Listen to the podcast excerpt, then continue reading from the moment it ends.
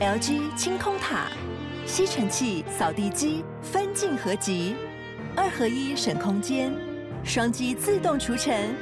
双机一体轻而易举。LG 清空塔。Hello，我是阅读前哨站的站长瓦基，欢迎收听下一本读什么。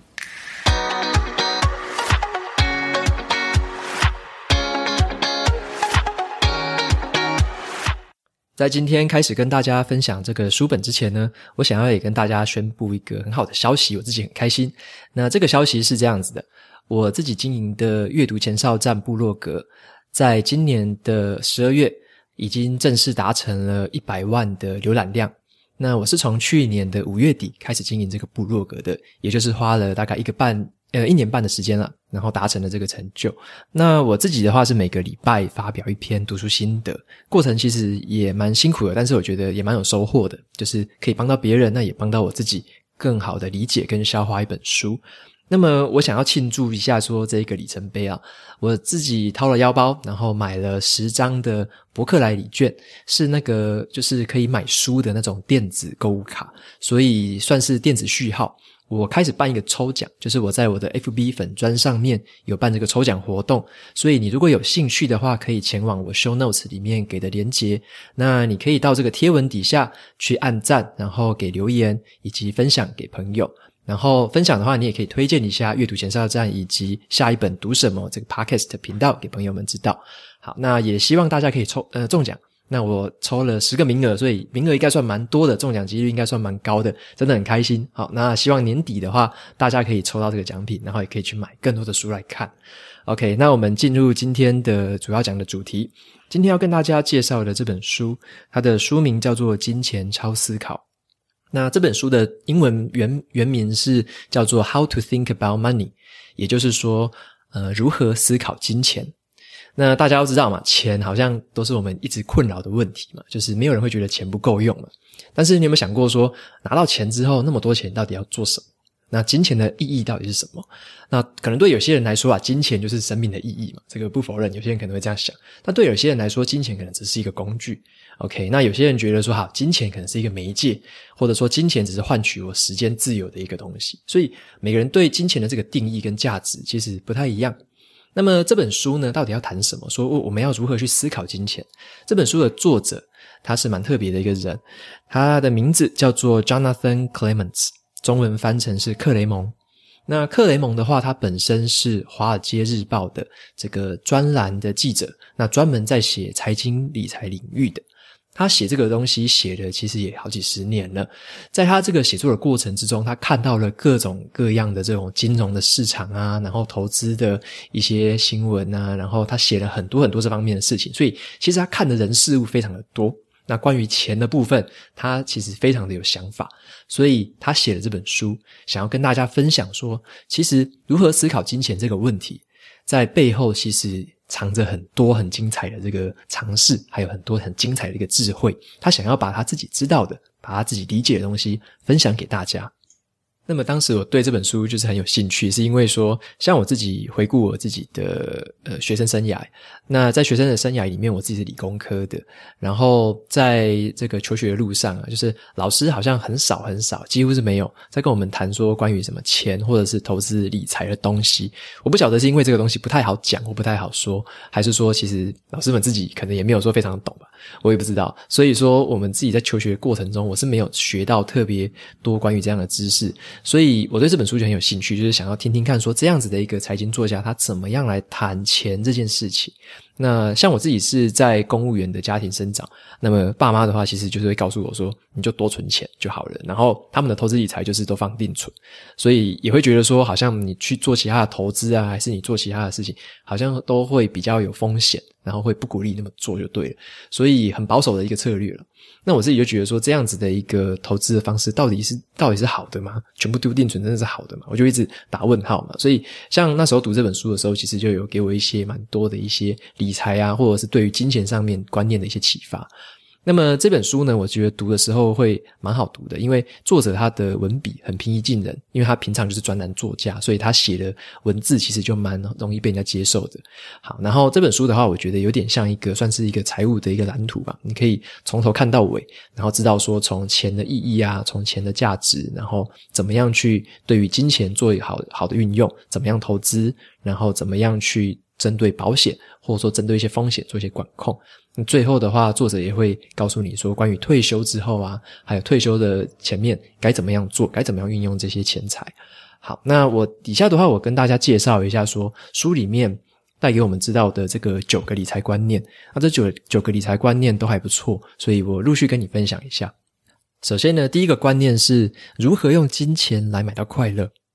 作者他认为啊，像我们的赚的钱，如果说已经达到了一个生活所需的话，你其实赚再多再多的钱，你很难带来更多心灵上的快乐。为什么会这样讲呢？他说，我们人常常会踩到两个算是迷失吧。那这第一个迷失的话是说，我们很容易陷入一个心态，是说跟别人比较的心态。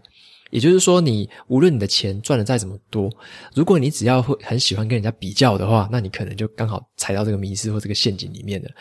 像是啊，如果你的年薪假设说好，你有百万年薪好了，可是你搬到了一个社区，这个社区全部人都是百万年薪，那你也又会开始跟人家比较说，哎，这个别人的车比我多一台啊，然后别人的这个门好像比我好看，别人用的包包比我厉害。好，那在这个时候，你可能要让你快乐唯一的方法就是好，你要赚更多的钱，然后花的比较更凶嘛。那结果你发现，哎，你的年薪后来两倍了，double 了。然后你又搬到一个更厉害的社区，然后你又开始跟那一个更厉害的社区的人开始比较，那你这样比下去是无穷无尽的，就是有没有没有终结的一天。那第二个迷失其实跟这个就很像，作者说其实很多人的迷失是说很喜欢用钱来买到快乐是怎么样买？他去买更好然后更高档的一些物品，也就是买一些奢侈品，他觉得这样会带来快乐。可是这也是一样的状况，你会陷入无无穷无尽的追逐。你会再追逐更好，然后更贵、更高档的东西。那这样子的话，其实对于你心灵上的快乐，长期来说，其实并不会有什么好处。所以他认为说，以我们一般人来讲，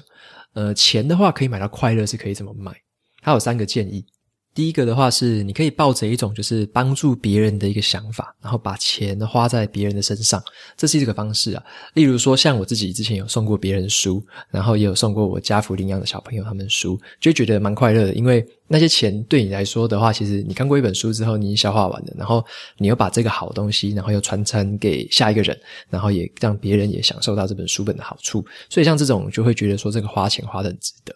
那另外一种是说，第二个啊，那个。作者就想说，你可以去花钱让人家去做一些你觉得很枯燥乏味的事情，像是有些人可能不喜欢打扫啊，或者说你很讨厌洗衣服的，那你可能花钱然后去外面洗衣服，或者说你请别人来家里收衣服去洗，这种就是一个方法。当当然你要有一些钱才可以这样做了。那这样也可以买到快乐。那第三种的话是，你可以用钱去买到一些跟亲人啊或朋友相处时光的一个快乐，例如说跟家人啊共度一个晚餐啊，然后或者是你带他们去旅游啊，这样子的钱花下去买到的这个东西，买到这个体验，还有这个相处的时光，其实是会让人更快乐的。好，那这就接下来就讲到第二个观念了。第二个观念在讲的就是说，呃，作者他讲说，不要去追逐那些物质的享受，反而你可以去追逐的是什么？你可以去追逐的是体验。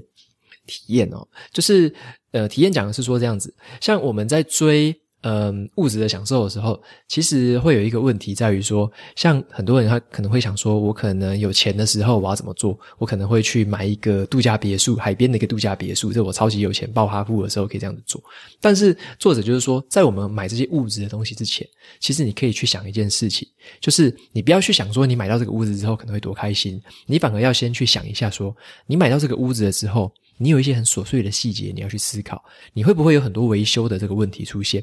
你有时候，那那你这个屋子啊，你要去修剪它的庭院，或者你要修剪它的花草，你要花多少心力？那这个如果有水电有问题，你要怎么办？你要去想一下这些琐碎的东西，维持这些很高贵、很昂贵的物质，你要花的心力是什么？你如果先去把这些东西想通了，你会觉得说，好，这些困扰你都可以承受。当你这样想通的时候，你再买。另一方面呢、就是相对来说啦。呃，比起物质的话，作者就是建议说，你可以用钱去买很多的体验。这种体验的意思就是说，你可以买一些像是有些人会去做什么冲浪的体验呢，还是滑翔翼的体验呢？像我之前去日本旅游的时候，我就是不太喜欢购物，但是我去那边，我就去体验它的，像是那种做拉面的课程，或者像我之前去泰国的时候，我也去体验那边就是做泰式料理的这种课程。它的课程其实也不会说太贵，但是就是我买到那个体验，就是说一整天好在那边做这个料理，做这个烹饪的时候，做这个泰式料理的时候学到什么东西，那个时候的心情是怎么样？或者在日本学拉面的时候，然后学到了很多这样的一个料理的技巧，或者说他怎么样熬这个汤头，那这个体验的话，会让你带来更多的快乐，就对了。像是书里面作者就讲一句话，我觉得很有意思。他就说，别人拥有的这个物质可能会比我们更多更好，但是呢，他们不一定会拥有比我们更好的体验。所以这种体验的东西是很主观的事情。当你用钱去买在这种体验上面，你可以获得是很棒很好的体验，而且之后你可能这个随着时间过去，你对这个东西的回忆可能会越陈越香，你会回忆起以前这一些难忘的时光，哈，跟你的亲人或者是朋友。好，所以说这个的部分是说，作者就认为说，我们不要去追逐物质，反而你要去追求很很多的体验，这是对你的心灵来说是更好的一件事情。接下来的话，第三个观念是叫做钱还可以买到自由。作者在说，钱呢可以用来帮你追求关于财务自由。那追求财务自由，其实并不是说追到财务自由之后，你就可以整天在海滩上啊，然后在那边喝饮料啊，然后耍废这样子。他说的财务自由其实不是这样子的。他说的是说，当我们累积我们的钱财，我们累积我们的财富，累积到一个程度之后呢，拥有了这种财富的后盾之后，你可以转换你的职业跑道。变成说，你可能可以找到一些让你自己觉得可以更有那种自我实现机会的这种工作，然后去找到那种工作是你真正会觉得说，即使你得到的酬劳不多或者说不高，你也可以觉得说做这个工作充满了意义。那你如果可以找到这样的工作，其实就可以换到了你自己有点像是对于工作的自由，对于时间上有更多掌握的自由度这样子。那么，呃，还有一件事情是说，像作者也提到一件事情啊，就是说，虽然我们一直在讲说。呃，存钱存钱可以存到财务自由，然后买到自由之后到底要干嘛呢？是要提早退休吗？还是要做什么？那作者他就意思就是说，其实，嗯，退休之后其实也不是在说你就从此之后跟这个社会脱节，然后就享受自己的生活而已。他认为是说，呃，这样子的财务自由可以带来的是一种说，你可以掌控自己时间，然后决定你个人的这个生活重心还有焦点的这个自由。所以他认为说，钱可以帮你买到这个自由，就是这样子的一件事情。就是选择你想要做的事情或想要做的工作的自由。那第四个观念是让我印象非常深刻的一个观念。作者他是说，把退休当成你的第一个财务目标。好，那这件事情跟我们以前传统的认知可能不太一样。我们会觉得说，好像退休是人生里面很后面的事情，我们以后再想就好了。那这个时候你会发现一件事情，就是变成说，你可能在年轻的时候开始，好，你就存钱啊，买车啊，买房，然后把钱花在小孩子身上啊，然后一直投入，一直投入，把钱一直花出去，然后可能也在提升自己的这个物质生活享受之类的。可是，可能你直到了五十岁啊，甚至六十岁的时候，你才开始。惊觉到说，哎，我已经接近了这个退休的年龄了，我这时候要开始存钱，这时候开始累积退休资产。可是，常常作者认为说，他，应该不都认为，就是说看到很多的一个很多人的经验是说，这样的时候其实已经为时已晚了啦。就是你到了四五十岁以后才开始想退休的事情，其实有时候都太晚了。他认为说，你反而是要在你可能二三十岁开始踏入职场、开始赚钱的时候，你就要先去规划了。你以后退休的时候，该累积到至少多少的财富？这个时候就要开始累积，让金钱发挥它的复利效应，然后让你自己对于以后的这个规划有点像是以终为始嘛。你先知道自己的终点大概在哪里，往前往前回推。好，现在就开开始规划，开始存钱，这样子的话才不会说错过了这种。呃，二三十年的这个黄金的这个累积这个财富的这个时间，所以作者他认为说，你要把退休当成你的第一个财务目标，开始就规划可能百分之十、百分之二十的这个钱财，把它存下来，存下来之后再做适当的投资。接下来就会进入到第五个观念，就是所谓的我们要做的是长期的投资，然后要减少自己不必要的举债。好，那他说，对于年轻人而言呢、啊，像刚刚有讲到的，你的投资的期间其实应该要抓二十、三十甚至四十年的时间。他谈到的是说，投资是一件很长时间的事情啊，在投资的市场里面呢，你只要待得越久，你只要可以承受这个波动，然后你可以让你的资产在里面慢慢的这个成长。复利效应这样一直滚，其实是会长期来说一定是比你这种短期的杀进杀出来的好的。而且他书里面他也有讲一句话是说，其实没有人可以持续的去正确的选股，然后去做这种择时进出这种市场的这种动作。你应该要长期然后广泛，而且去分散的持有这些持股跟投资。好，那但是这些呃基本的观念呢，在这个书里面其实提到的比较浅了。所以说，如果你想要对这种长期投资有更深刻的了解的话，我很推荐你看另外一本书。那本书的书名叫做《投资金律》，那个金是黄金的金，律是法律的律，投资金律这本书是我超级推荐的一本经典书，我自己看了两次以上。好，所以说呃，我自己也会认为说，像投资的部分，你就是要有一个长期的思维。就是你要思考说，像刚刚有讲到的，以退休为主要的一个规划嘛。你以后你想要先存到多少钱，往前回推，你每个礼拜或每个月该拨出多少的钱去做你的累积存款。然后存款之后，你要怎么样去投入这个算是股票的市场，甚至有些人会投入债券的市场或房地产产的市场，怎么样去投入？那这个是很重要的部分。那作者还有提到说，除了长期投资之外，你还要尽可能的去减少那些你不必要的债务。例如，有些人可能会因为要买很奢侈品啊，就是很好的车，还是很好的一些东西，然后就贷款去买。那这样子的买，其实就算是比较不必要的这种债务。作者建议你可以尽早的把这些债务可以离弃掉，甚至你不要去借这些钱。那如果是对于学贷的话，当然你要尽早的优先偿还这些学贷，然后你不要动不动就去用这种信用卡的现金贷款。那这样子的话，其实是对你的债务的这个呃是蛮伤的一件事情。所以作者认为说，你要减少这种不必要的债务。但是如果你是知道说你举债是需要来投资或来创业什么的，那这是另当别论。这个就不是在作者里面讲的这个范围。接下来第二个观念是说，让我们自己去爱上储蓄这件事情。那作者认为储蓄其实是非常好的一个习惯，因为呢，他认为说，大部分你在现在所发生的这种消费，尤其是那种物质体验或物质很高贵的这种物质享受，反而不会带来更多的快乐。有时候反而你把这些享乐的这种感觉，你延迟到以后再发生，会让你自己的心情其实会更好一些。就是你会让自己多一些期待感。例如说，好，我在未来的六个月，我可能要再买一支 iPhone。那这个 iPhone 可能是我需要用我现在的钱去存存存存到那时候才买的，而不是当下我为了说我现在就是要这一只，然后我就贷款贷很多钱然后去买，那之后再付这个信用卡利息，那这样子相对来说是比较不好的。OK，所以说比较好的做法是说你延迟自己的享乐，你让自己累积存款啊，然后储蓄到那个时候才让这个享乐发生。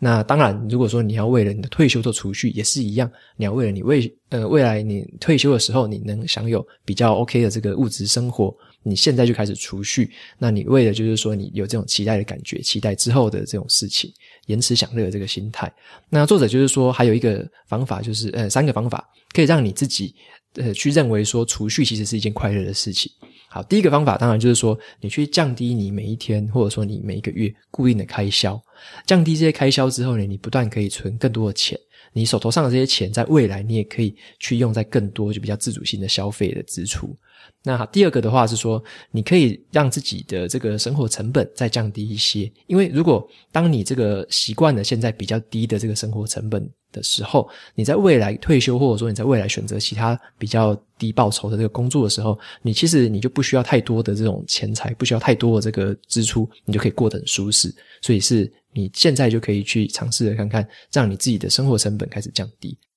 那第三个是说，呃，作者会希望我们在年轻的时候过着比较节俭或比较省省吃俭用的生活。呃，这样子的话，你日后如果说你在接近退休的时候，你可以在这个过程之中，慢慢的享受到这种生活慢慢变好、物质生活慢慢提升的这种乐趣。也就是很简单的，就是说由俭入奢易嘛，然后由奢入俭难嘛。你如果在年轻的时候你就想进这种荣华富贵，那你到老的时候，你可能你就会比较没办法，没没办法回归那种比较平淡朴素的生活。所以作者是建议从这种。呃，算是这种节俭开始，然后再慢慢往物质生活变好的这个坡道继续前进。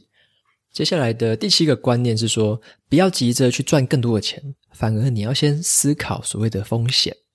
好，作者他讲的意思就是说，我们有时候会急着想要赚很多钱，然后赚更多的报酬，可是有时候我们并不会对未来的财务去思考，说你可能会遇到哪些风险，那或者是你会发生哪些意外，然后损失这一些大量的钱财。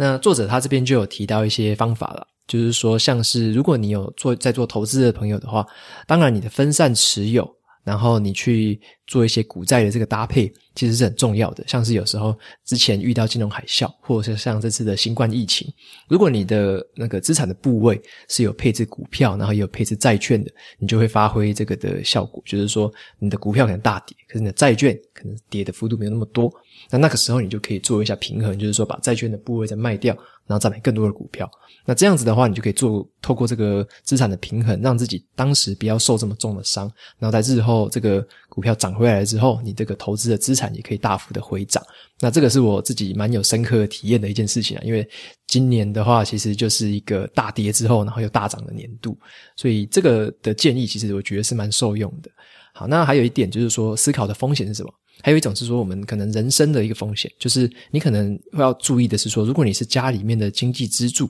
那你可能要注重的是这个寿险的部分，甚至是残扶险的部分。那这个保险的部分，作者就是用第第八个观念再讲得更深一点。他是第八个观念，就是说你要去承担一些你可以承担的风险，但是对于那一些你不能承担的风险，你就真的要去买保险。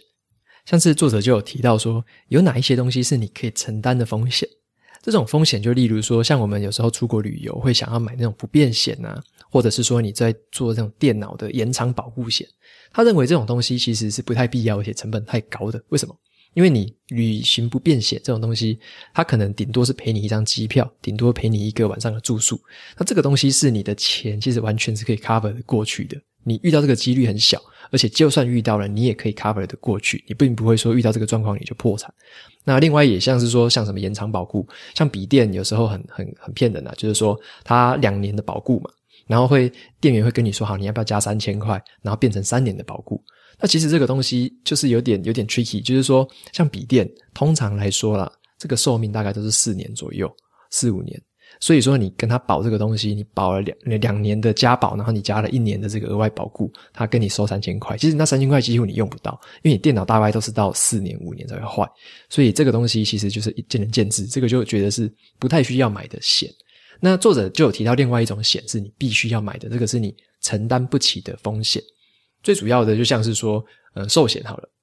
如果你是家中的这种经济支柱，你是呃要赚钱养家的，那你就要买寿险，因为当你如果不小心真的不在了，发生意外了，那这个风险是你的家人完全无法承担的，你就必须要有寿险来保护他们，甚至像是残服险，如果你没有工作能力了，你也无法承担。你未来就必须这样子过的话，那残扶险就可以保护你，每个月再给你持续的这个收入。所以他认为要去分清楚哪一些叫做你可以承担的风险，哪一些叫做你真的不能承担的风险。那针对那些不能承担的，你才花钱去买那些保险，这样比较有意义。OK，那最后一点是第九个观念，是我觉得这本书也是让我蛮有深刻印象的，就是说第九个观念是什么？作者说，活太久也是一种风险。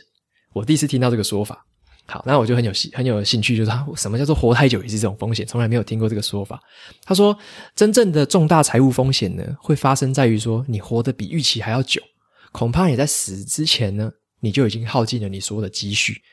也就是说，很多人在规划这个退休的年龄的时候，有时候是以可能六十岁为退休的年龄。然后可能再加个二十年啊，顶多三十年，就认为说好，我退休的时候大概再活这些年纪就 OK 了吧？可是作者要有提到一件事情，就是说，你以为你只会活到八十岁、九十岁吗？其实你可能会活得更久，这是你的风险，因为未来的这个医疗就越来越好嘛，人的寿命就会越来越长，很多人其实都活得比他们自己想象的还久。那这个时候就有一个一种保险可以来做这个调整。他讲的就是叫做集齐年金的这个保险，这个我之前没有听过，看这本书才知道的。他说，例如说你是一个六十岁就要退休的人，你可以在六十岁的时候，假设啦，你缴五百万给公司，给保险公司。好，这五百万缴出去之后呢，保险公司会保证在你未来你活着的时候，每年你可以拿二十五万回去。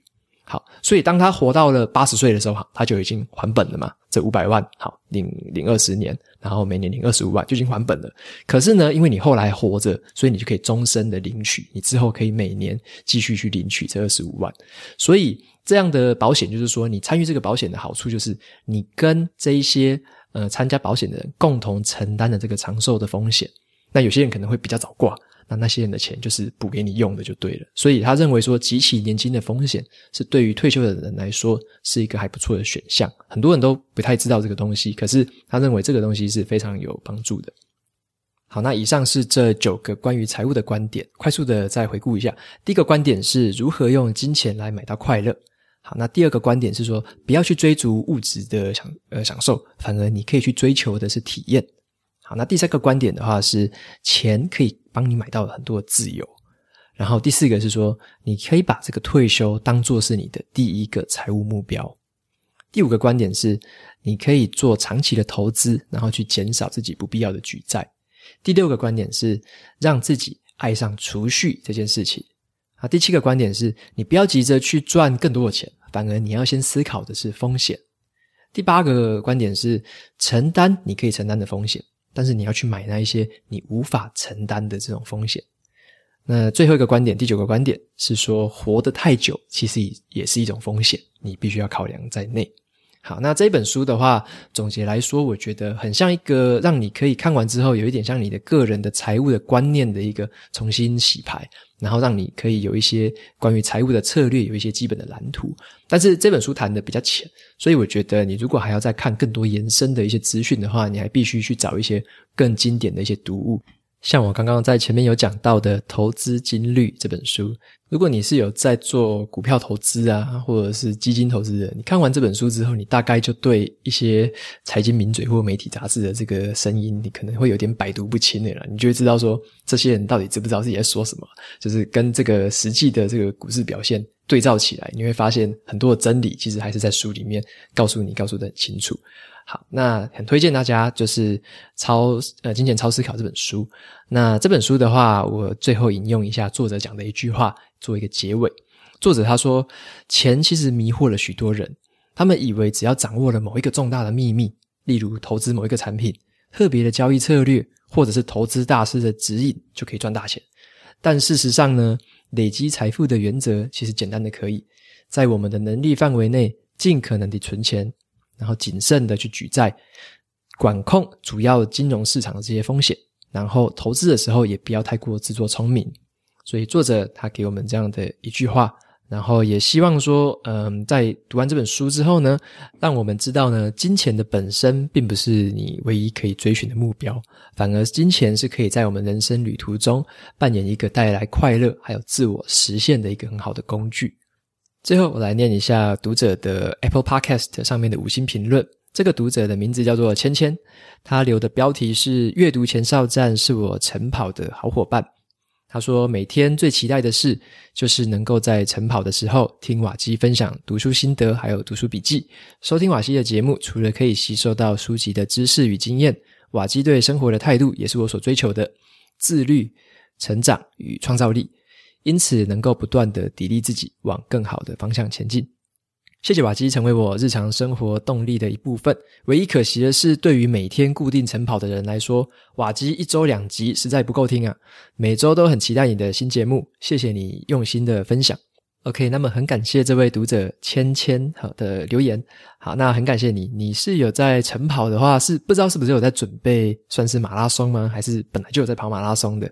？OK，不晓得哦。那我自己的话是有跑过全马的经验的。我第一次跑马拉松就是挑战全马，刚好是有成功啊，就是在六个多小时的时候关门之前有成功。然后最后其实都是用走的，后面那几段就是用走的，所以至少是有达成这个成就啊。不晓得说你的那个晨跑的目标是不是有这样子的一个设定，还是怎么样？那你还有讲到说，呃，每周只有两集实在不够听。那这个我其实也没有办法，因为我看书速度也是这么快而已啦。所以说大概这个也算是目前的极限了吧。好，很谢谢你的支持，很谢谢你在听在晨跑的时候可以听这个节目。OK，那在今天节目到这边也进到了尾声。如果你喜欢今天的内容，我分享的东西对你也有所帮助的话，欢迎追踪下一本读什么，也可以到 Apple Podcast 上面帮我留下五星的评论，推荐给其他有需要的读者。